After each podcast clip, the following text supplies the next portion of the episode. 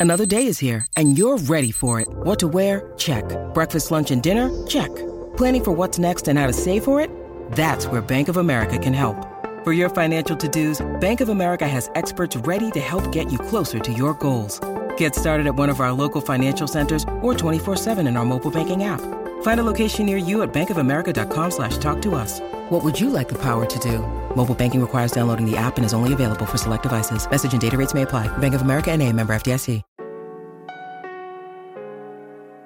Hola a todos, soy Víctor Abarca y estás escuchando Expreso con Víctor, el podcast diario sobre tecnología, tecnología que importa y cultura digital. Y bien, hoy tenemos un episodio de estos interesantes, de viajes en el tiempo, y lo vamos a hacer para repasar los últimos meses de Samsung y de Spotify, pero también para irnos al futuro de Twitter. Además, vamos a hablar de TikTok y de su cada vez más complicada relación con Estados Unidos, que... no tiene buena pinta, ¿eh? Lo que está sucediendo. Pero a ver cómo termina todo esto. Esperemos que lo termine como el Rosario de la Aurora. En fin, allá vamos.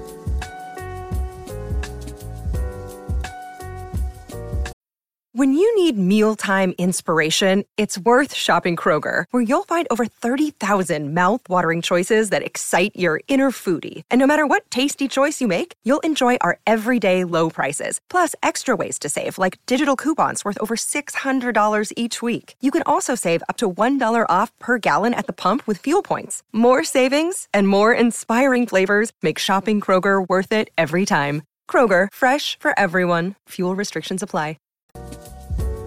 Pues nada, así como que no se da cuenta de las cosas, pues hemos vuelto a entrar en esta especie de, ciclo, de periodo, en el que conocemos los informes trimestrales de las grandes corporaciones tecnológicas.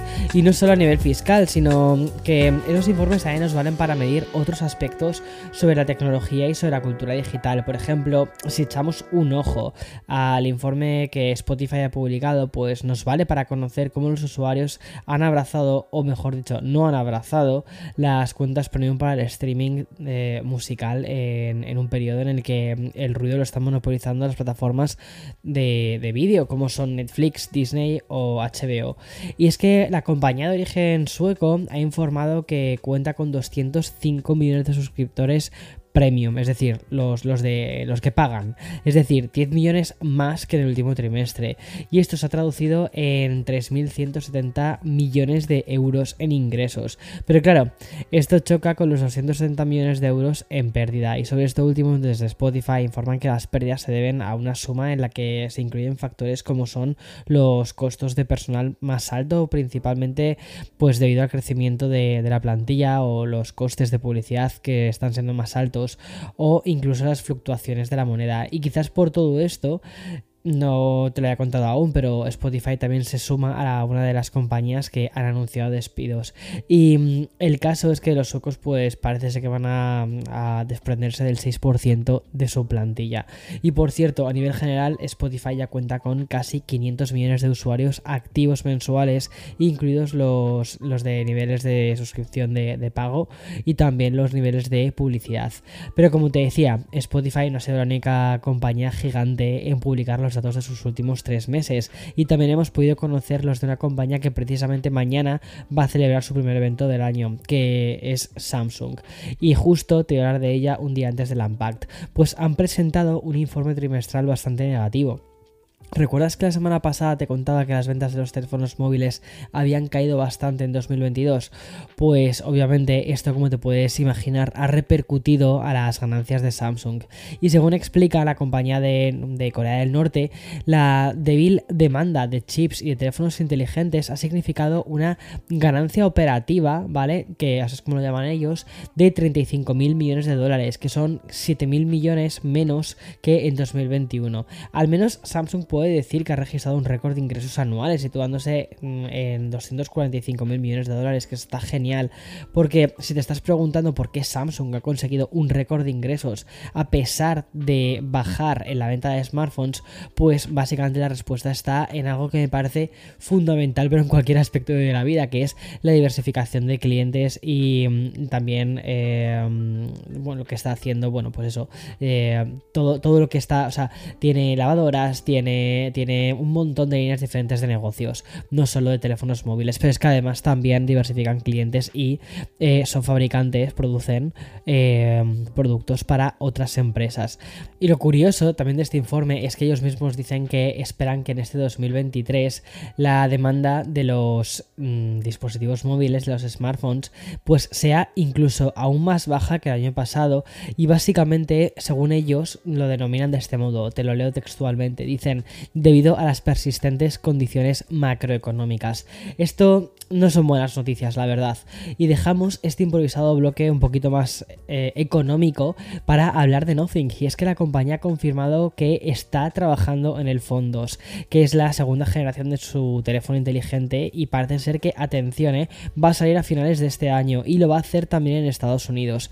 Como te digo, va a ser a finales del 2023 cuando el ya bautizado como Nothing Phone 2 aterrice en un nuevo territorio inexplorado, ¿vale? Aunque hace tan solo unas semanas que entró el, Phone One, pero claro, lo ha hecho tarde.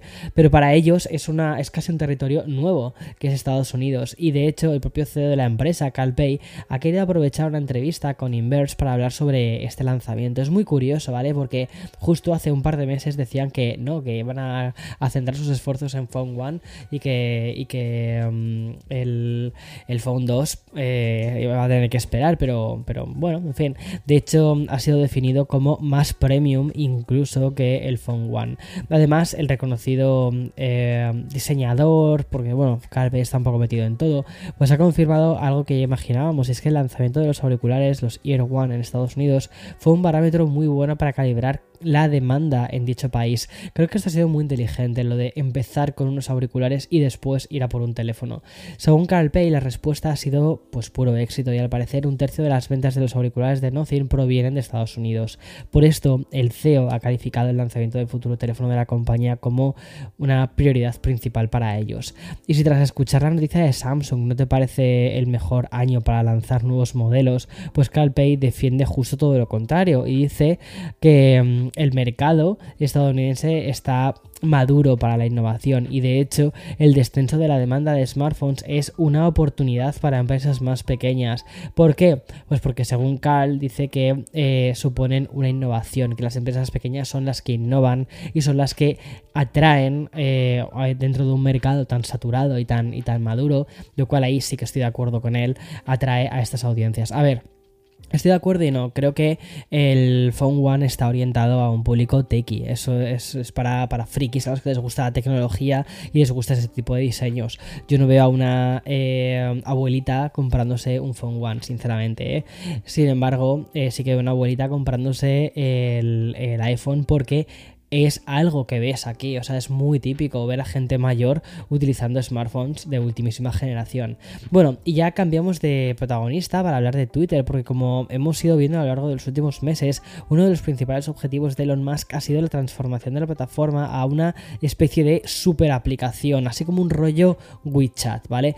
Y es que Elon Musk tiene una obsesión que, parece que cada vez está más cerca de conseguirlo y es que según informan desde el Financial Times en Twitter ya están trabajando en el desarrollo de un sistema de pagos. La noticia señala que la compañía cuenta ya con un pequeño grupo que está liderado por la directora de gestión de producto en Twitter y según el Financial Times en Twitter no solo han comenzado ya a solicitar licencias regulatorias en Estados Unidos sino que también trabajan en la creación de una bóveda para proteger los datos de los usuarios y respecto al deadline, el objetivo es que esta super aplicación de Twitter o este Twitter 2.0 esté operativo en Estados Unidos el año que viene y posteriormente iría aterrizando al resto de territorios y como te he ido contando, la idea es convertir Twitter en una multiplataforma que aglutine red social, noticias, ocio y también donde les va a traer dinerito, que es un sistema de pagos que, mm, bueno, pues muy al estilo Square también, ¿no? Un poquito, o PayPal, que también es de ellos.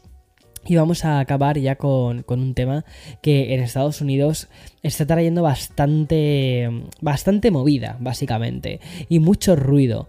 Y mm, no saber qué va a terminar sucediendo en el resto del mundo. Y me estoy refiriendo a la investigación sobre TikTok que se está realizando en, en este país, en Estados Unidos. Y mm, hoy hemos conocido que el mismísimo director general de TikTok va a testificar ante el Comité de Comercio y Energía de la Cámara de Representantes de Estados Unidos el 23 de marzo. Y lo va a hacer para contar el punto de vista de ByteDance, que es la empresa matriz de la aplicación china. El director general de TikTok va a hablar sobre la privacidad de los datos y la seguridad de la aplicación, además también del impacto que tiene la aplicación en el público infantil. Y como no, su exposición va a estar centrada sobre todos los vínculos entre la plataforma y el gobierno chino, que es la gran preocupación que tienen. Según hemos podido conocer, esta será la primera vez que el propio director general de TikTok compadezca en un panel del Congreso de Estados Por su parte, la presidenta del propio comité ha vuelto a transmitir la preocupación que existe eh, por parte del gobierno de Estados Unidos sobre esta aplicación y sobre la protección de los datos que realiza esta aplicación, el traqueo individual, es decir, el seguimiento la monitorización individual que realiza esta aplicación de sus usuarios. Como te he ido contando en los últimos meses, TikTok podría estar suponiendo un acceso a los datos de los usuarios de, personas de Estados Unidos por parte del gobierno chino. Y por todo esto, desde el Congreso han solicitado la aparición del director general de TikTok para que compadezca en, el, en este comité y que hable sobre privacidad y seguridad. Como te digo, es un tema bastante complejo. Creo que va a traer bastante cola durante este 2023. Y, ya está. Bueno, estas son las noticias para cerrar un enero. Que la verdad es que pensaba que iba a ser un enero bastante lento, pero ha empezado muy intenso. Y bien, ya con 19 capítulos a nuestras espaldas, pues cerramos un enero bastante bueno. A ver qué nos depara febrero, pero ya te digo que febrero, tal y como pinta, y por todas las cosas que, todas las propuestas, todas las cosas que hay encima de la mesa, que febrero va a ser un mes de estos de, de flipar. Así que nos vemos mañana. Chao, chao.